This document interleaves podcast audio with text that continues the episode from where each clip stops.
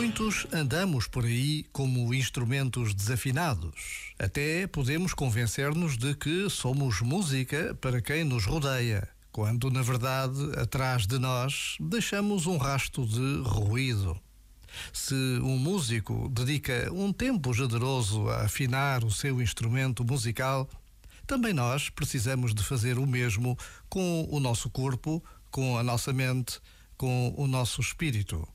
Da qualidade da nossa afinação depende a qualidade da nossa interação com os outros e com a realidade.